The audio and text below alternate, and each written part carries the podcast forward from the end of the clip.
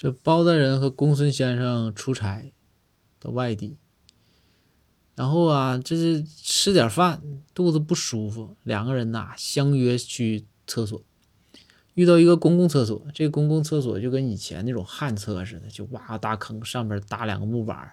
然后坑位讲究的地方呢是坑位之间呢能有个隔断，这还好一点吧。蹲下来之后啊，这包大人身上带的东西也多，尤其是这个钱啥的带的也多，穿的也多。这皮里呼皮里呼噜的这个拖完蹲下去之后啊，